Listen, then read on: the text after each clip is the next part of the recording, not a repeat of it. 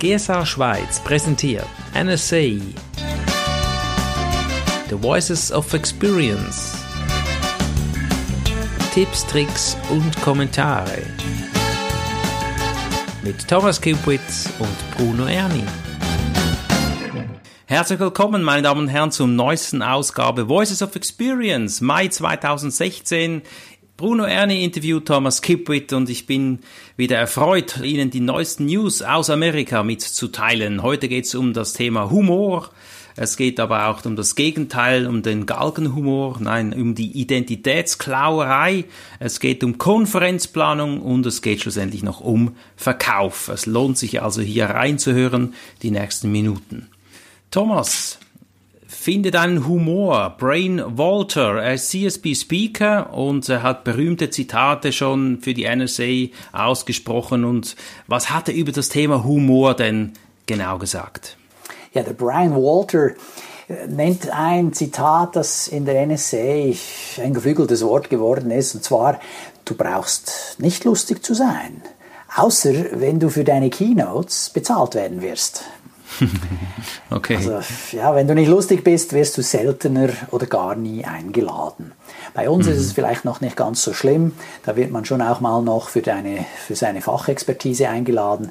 Aber es ist ganz einfach, ja, wenn das Publikum auch zusätzlich zu den Inhalten eine gute und unterhaltende Zeit hatte, dann wirst du vom Konferenzorganizer, also von dem, der die Konferenz organisiert, viel eher mhm. wieder eingeladen.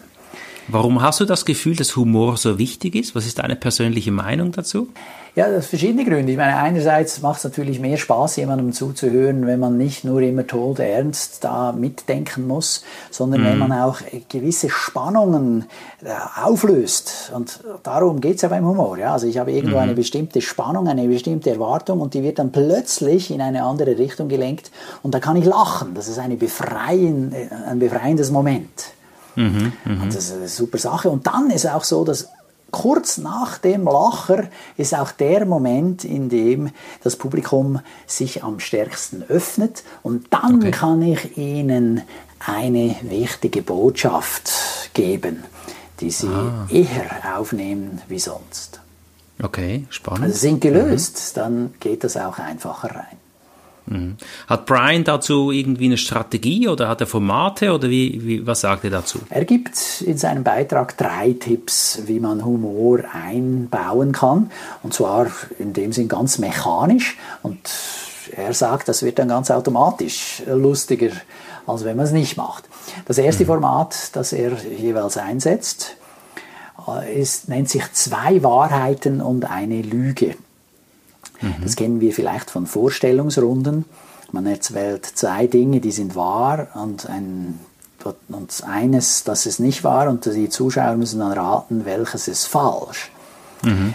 In der Variante, wie er es hier anwendet, gibt er gerade auch ein Beispiel. Er sagt zum Beispiel, okay, ja, hier, es wird ein neuer Kompensationsplan eingeführt. Also, wie werden die Mitarbeiter bezahlt? Mhm. und führt das dann auch so ein vor Publikum und sagt, okay, lass uns zwei Wahrheiten und eine Lüge spielen. Mhm. Eins, erstens, es wird einfacher, einen Bonus zu verdienen.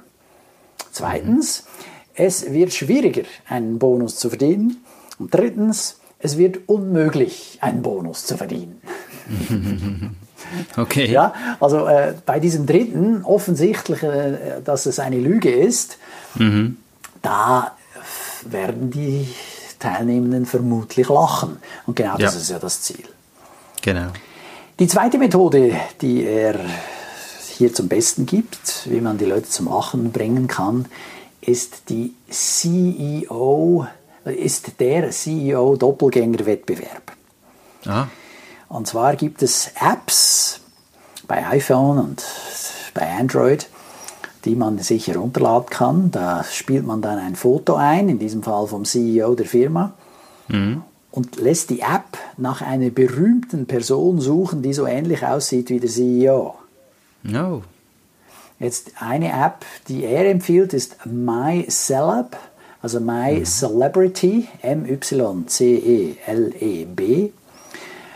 Und dann äh, gibt es auch andere, es gibt etwa zehn, die ich jetzt gefunden habe. Eine heißt auch Alike, Also A-L-I-K-E. Und wenn man dann da jemanden findet, sagen wir, der CEO sieht aus wie George Clooney, dann ist das natürlich ganz witzig. Das zeigt man dann auf einer Präsentationsfolie und alles lacht. Ja, ja sind cool, ja. das ist wahr. Jetzt, äh, ja, ich selber habe das ausprobiert mit Alike. Mhm. Aber willst du raten, wem ich ähnlich sehe? Ja, das nimmt mich jetzt Wunder. War irgend so ein Wipkinger wahrscheinlich so irgendwie. Ähm, ah, wer könnte das? Ich weiß es nicht. Ja, ich dachte auch, ich sehe aus wie irgend jemand ganz bekannter und so. Und das tue mhm. ich anscheinend auch, gemäß dieser App. Und zwar wie. Ah, es geht uh, Simple Red. Simple Red, würde ich jetzt sagen. Okay, Simple Red. Äh, guter That's Versuch. Nein, äh, ja? die App hat ausgespuckt Angelina Jolie. ja, das ist natürlich von, ah, deshalb telefoniere ich mit dir so gerne. Ja, wahrscheinlich. klar. Obwohl wir ja nicht am Bildtelefon sind, sondern. Absolut. Deine Stimme zieht schon. Über Ton. Aber ja, ja also, äh, so gut hat es jetzt bei mir nicht funktioniert. Äh, ja, vielleicht habe ich so weibliche Züge, ich weiß es nicht. Mhm. Müsste mal schauen. Probierst du mal aus und sagst mir, wie dein Resultat ja. war. Okay, mach ich, mach ich. Bei MyCellApp, wieso habe ich nicht die ausprobiert? Ja, die haben das irgendwie in eine andere App integriert angeblich. MyHeritage mhm. heißt die jetzt. Wer sich das Skript von diesem Interview runterlädt, der sieht das dort auch nochmal schriftlich. Ich habe das auch gemacht, dort habe ich aber dann diese Funktionalität nicht gefunden. Vielleicht muss man zahlen, damit es funktioniert, ich weiß es nicht. Mit der Like auf alle Fälle sehe ich aus wie Angelina. Naja. Gibt es da noch Unterschiede zwischen Männern und Frauen? Ja, also hier der Brian Walter empfiehlt, dass man dann diesen Teil seiner Rede mal noch dem obersten Chef zeigt. Mhm. So von wegen, hat er diesen Humor oder nicht? Und mhm. was Männer angeht, die kann man eher aufs Korn nehmen, die lachen eher mal noch über sich. Wobei, mhm. und da kann man auch äh, jemanden nehmen, der dann vielleicht nicht so gut aussieht. Mhm, und bei mhm. den Damen äh, macht man es am besten so, dass dann dieses, diese Doppelgängerin eben dann möglichst gut aussieht. Also die Frauen ja, lässt man genau. eher besser aussehen, die Männer kann man gerne mal aufs Korn nehmen. Okay. Die dritte, das dritte Format, das der Brian hier in diesem Beitrag empfiehlt, ist, äh, dass man sich eine Top-5-Liste anlegt. Mhm. Und das geht so, dass man sich fünf Wahrheiten des Kunden aufschreibt. Also beispielsweise mhm. in einem Callcenter. Ja, kann es sein, dass die Toiletten zwei Stockwerke tiefer sind. Mhm. Äh, das Headset, das man dann acht Stunden am Tag anhat, ist super unbequem. Die Ohren mhm. drücken. Und mhm. dann äh, auch zum Beispiel, dass wenn ein Call Agent zu lange spricht, gehen an dem Telefon irgendwelche Warnlichter los, von wegen, hey, mhm. häng mal ab, du musst den nächsten Anruf tätigen. Genau. Äh, wenn ich dann diese Wahrheiten notiert habe, dann baue ich den Humor ein. Ah, und wie machst du das? Äh, hier in diesem Beispiel leite ich dann das so ein, ja, äh, liebes Publikum, welche sind die Faktoren, um in deinem Job möglichst erfolgreich zu sein? Erstens, ja, ja, du brauchst eine starke Blase, damit es dir reicht, die zwei Stockwerke auf die Toilette runterzurennen. ja, ja, das ist vermutlich lustig. Ja. Also ich musste genau. lachen, als ich es das erste Mal gehört habe und jetzt auch gleich wieder. Dann zweitens, ja, äh, um erfolgreich zu sein, brauchst du möglichst kleine Ohren, damit sie vom Headset nicht erdrückt werden. Drittens, okay. am, bis, am, besten bist du farbenblind, damit du die Warnlichter bei einem zu langen Gespräch nicht siehst. Aha, okay. Ja. ja also du baust das Ganze humorvoll ein, ja? Ja, genau. Du fühlst dich natürlich auch betroffen dann. Ja, ja, ja, du nimmst das Ganze auf die Schippe. Oder? Klasse Idee. Und äh, die Wahrscheinlichkeit, dass das Publikum lacht, ist sehr hoch. Und das ist reine Technik. Ja, das mhm. kann man dann mit jedem Thema machen. Und von mhm. daher denke ich, das ist eine ganz gute Empfehlung.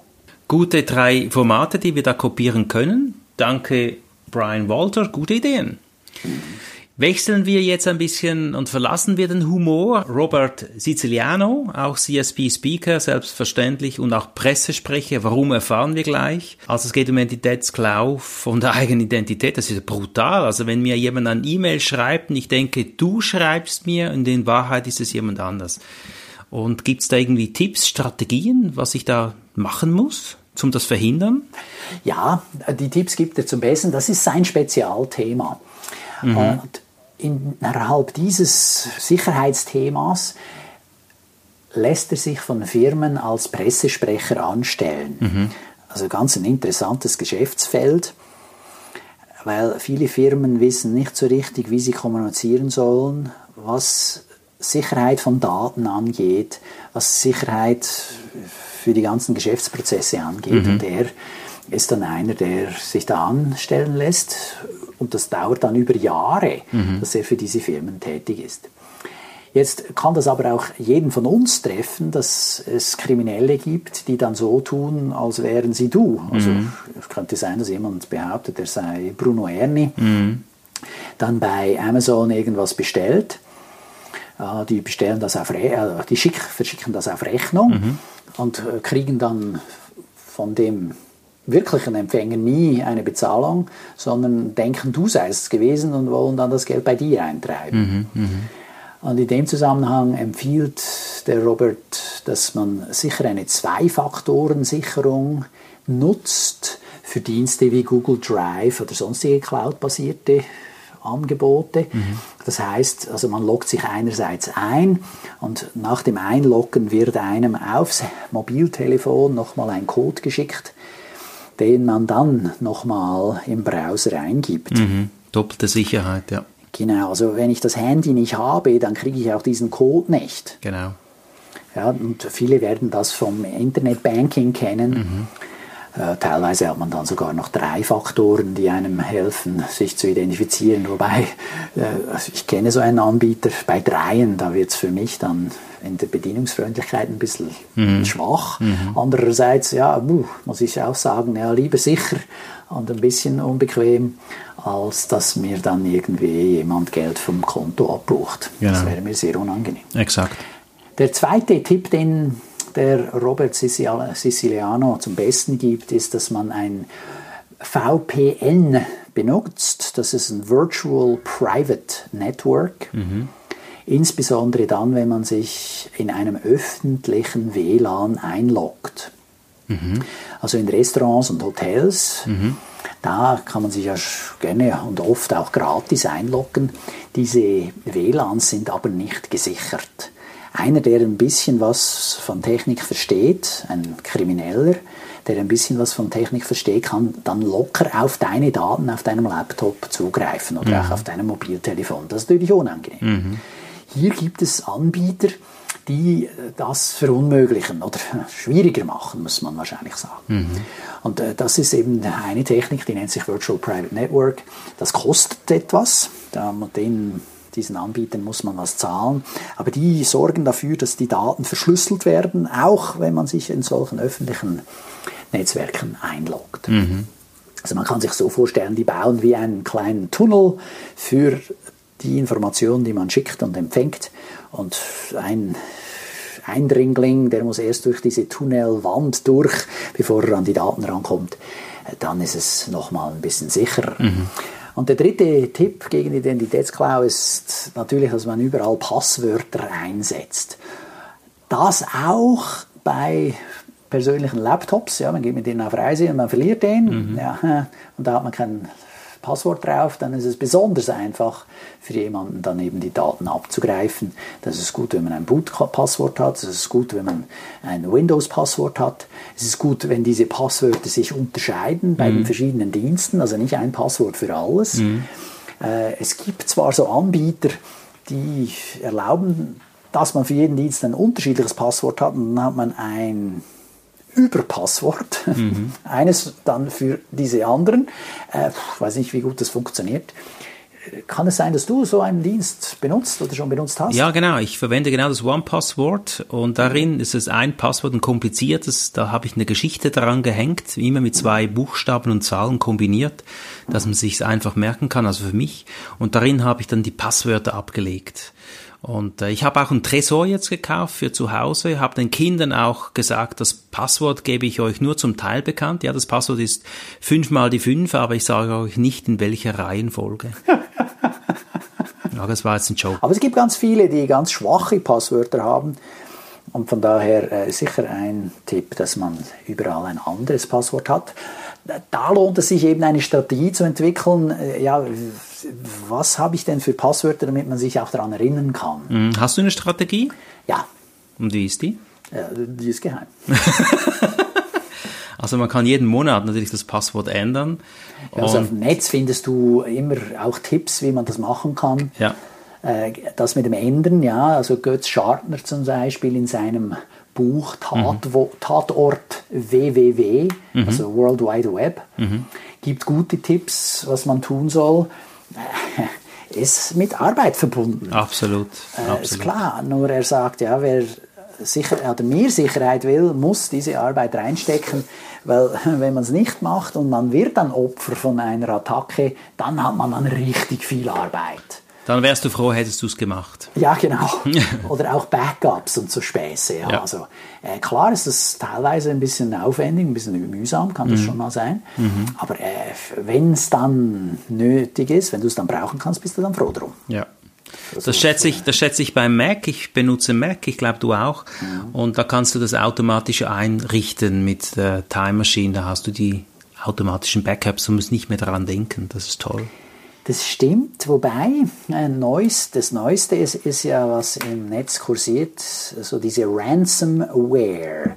Also Viren, mhm. die dir deine Daten dann zusperren mhm. und sagen, ja, zahl hier Geld ein und dann schicken wir dir den Schlüssel, damit du wieder an deine Daten kommst. Das ist übel, du. Das, das ist, ganz, ganz übel. übel. Ja, genau. Und das Problem ist, dass diese Ransomware auch Zugriff nimmt auf deine Sicherungsdaten. Oh mein Gott, ja. Und jetzt ist hier der Tipp, ja, Schritt zurück, mhm. gute alte CD und DVD. Brennen. Brenn ja. dir deine Daten mhm. immer mal wieder auf eine DVD. Und also natürlich in der Hoffnung, die sind jetzt sauber mhm. ja. oder noch sauber. Und dann hast du eine saubere Version. Gut, Thomas. Das sind wertvolle Tipps. Jeder muss sich da selber Gedanken machen dazu. Identitätsklau sicherlich ganz was Spezielles, wenn das geschieht. Wechseln wir zum nächsten Speaker, Tom Singer. Auch CSP Speaker, da geht es aber um wiederum was ganz anderes. Es geht nämlich um die Konferenzplaner. Wie mache ich die zu Freunden? Oder warum ist es unerlässlich, die zu Partnern zu machen? Und äh, vielleicht hat er dazu ja spannende Tipps jetzt. Ja, genau. Also äh, der Tom teilt Ideen wie eine Konferenz erfolgreicher sein kann. Und als derjenige, der dort mitmacht, jetzt in seinem Fall, er ist dann so ein Sparring-Partner mhm. für die Konferenzplaner und er empfiehlt ihnen unter anderem sechs Dinge. Erstens, es braucht längere Pausen, damit die Konferenzteilnehmer sich untereinander austauschen können. Mhm. Aus den Feedbacks der Konferenzteilnehmer kommt immer wieder raus, dass es oft zu kurze Pausen sind, also so von wegen von dem einen Beitrag zum nächsten, gerade mal zwölf Minuten kurz Kaffeepause ist zu kurz. Ja, da kommt noch dazu, dass die dann meistens zu spät wieder zurückkommen. Dann ist ein Stress und man hat keine Zeit, um sich mit anderen Leuten auszutauschen. Und genau deshalb gehen viele auch dahin. Mhm um eben Leute zu sehen, um miteinander persönlich zu sprechen. Mhm. Der zweite Tipp, den er mitgibt, ist, dass er äh, eine Anmoderation macht, in der er darauf hinweist, dass die Teilnehmenden nicht wie üblich dann in den Pausen beim Mittagessen mit ihren Freunden und ihren Mitarbeitern zusammensitzen, sondern sie sollen sich wo Neues hinsetzen. Mhm. Deshalb sind sie an die Konferenz gekommen. Mhm. Und wenn das der Moderator anmoderiert, in seinem Fall dann er, dann besteht die Chance, dass die Leute am Schluss auch sagen, ah mal, ich habe da ein paar nette, interessante Leute kennengelernt und die Wahrscheinlichkeit, dass sie es tun, eben neue, neue Leute kennenzulernen, ist viel größer. Mhm. Finde ich ein super Tipp. Absolut.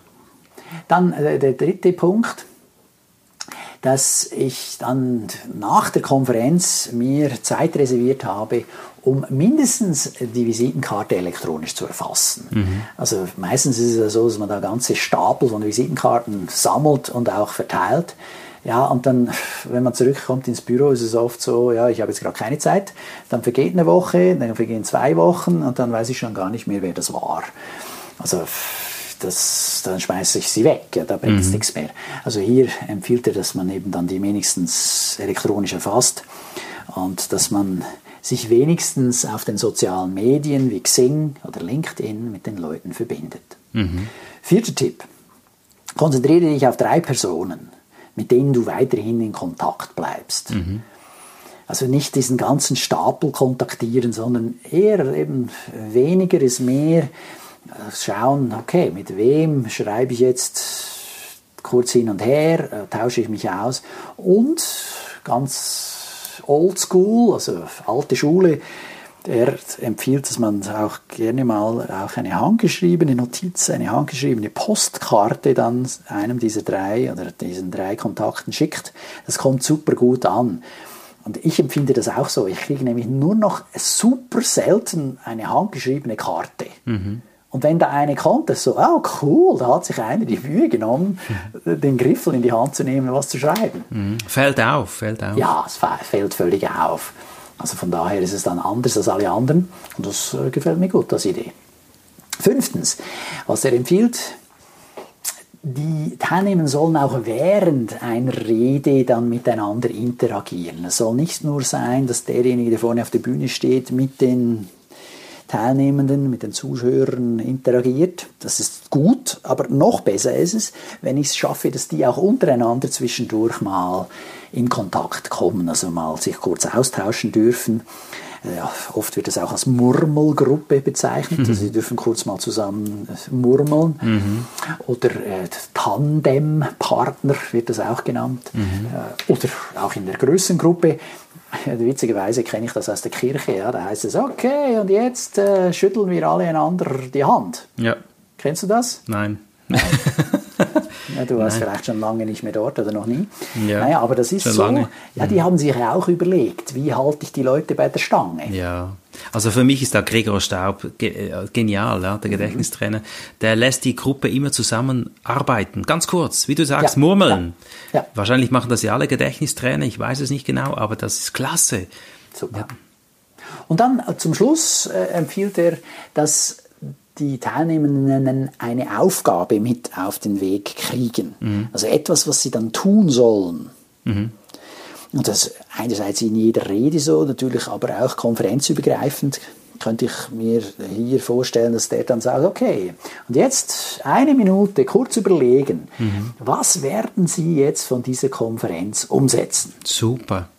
Also gerade der letzte Punkt, da erinnere ich mich an manches Seminar, wo eben ich gegangen bin und du, du, machst dir nicht die Gedanken, was du jetzt tun möchtest, ja. Aber wenn du bewusst aufgefordert wirst, jetzt nimm dir eine Minute Zeit, schreibe auf, was du tust, mache ich auch an meinen Seminaren für meine Teilnehmer natürlich. Ich finde das eine klasse Aufforderung, ins Tun zu kommen. Tom Singer, gute Tipps, wie man sich äh, bei Konferenzplanern vernetzen kann. Veranstaltungstipps könnte man schon fast sagen. Einfach mehr erhalten. Der letzte Punkt, Thomas, wir sind schon beim letzten Redner angekommen, das ist Todd Cohen. Auch CSB Speaker, da geht es um das Thema, wir kennen es, Verkaufen. Da geht es um Verkaufsmomente. Jedes Gespräch hatte grundsätzlich mit Verkaufen zu tun. Was sind seine Impulse bei diesem Voices of Experience?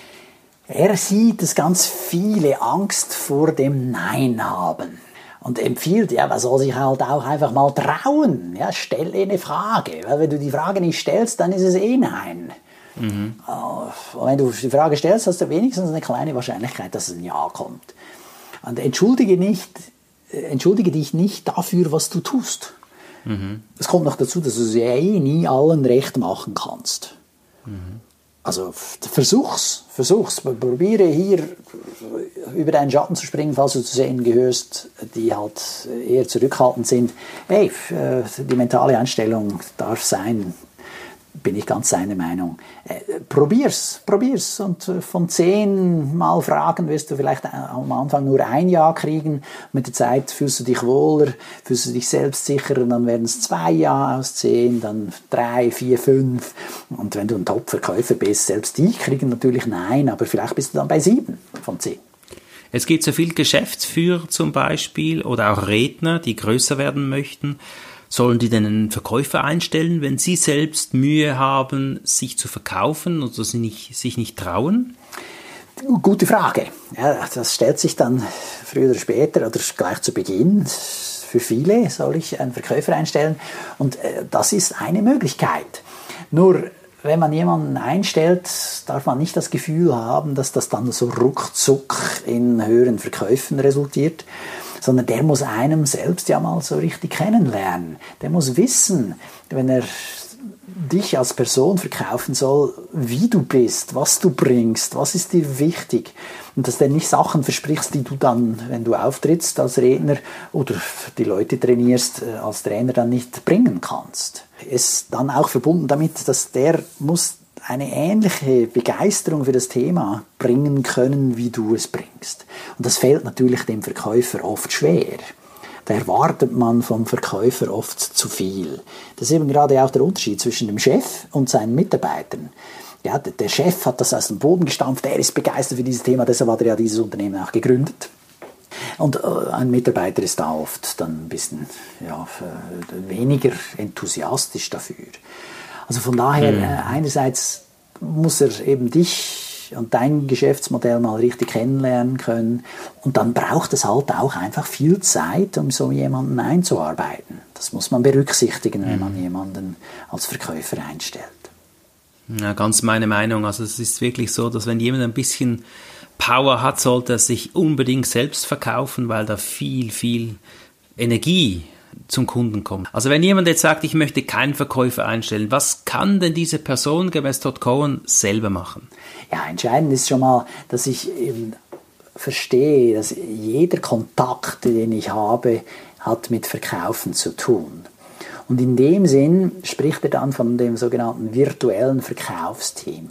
Jede Person, die dich kennt, muss wissen, was du machst, so dass wenn er dann jemanden trifft, der von deinem Thema spricht, so von wegen, aha, ja, wir schauen schon länger nach jemandem, der uns mal wieder neue Impulse gibt, dass der dann sagt, hey, ja doch, ich kenne doch da den äh, Bruno Erni oder äh, was, äh, Präsentation, äh, seid ihr nicht? Thomas, Thomas Gibbert, der muss ja, genau. Gibbert kennen, ja, ja. ja also mhm, der muss mhm. einfach wissen, was du tust.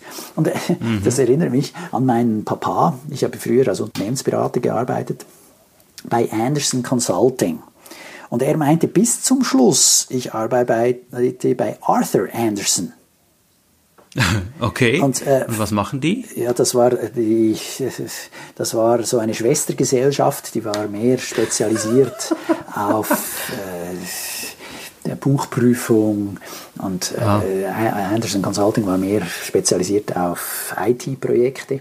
Es fällt schwer, mhm. aber da muss man daran arbeiten, dass jeder weiß, was du machst. Und was natürlich auch besonders hilft, altes Thema, schreiben Buch, dann ist auch nochmal eher sichergestellt, dass die Leute wissen, was du tust. Das führt uns zur letzten Frage, oder schon fast. Angebot schreiben. Das Angebot, wie muss das sein? Hat er da was gesagt? Ja, da gibt es ja unterschiedliche Meinungen dazu und er hat auch eine. Todd empfiehlt, dass das Angebot kurz sein muss. Es sollten nicht mehr als zwei bis drei Optionen drin sein. Und jede Option, die der Kunde zusätzlich bucht, kostet dann ein bisschen mehr.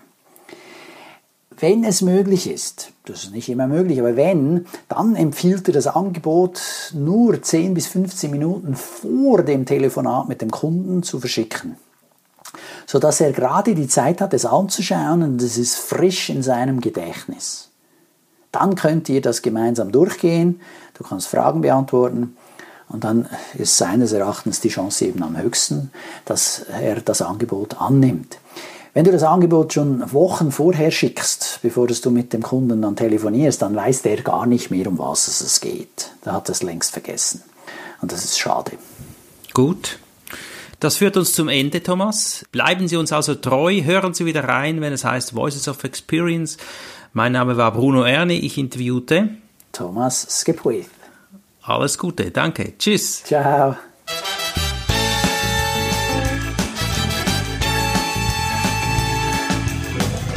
GSA Schweiz präsentierte NSA The Voices of Experience.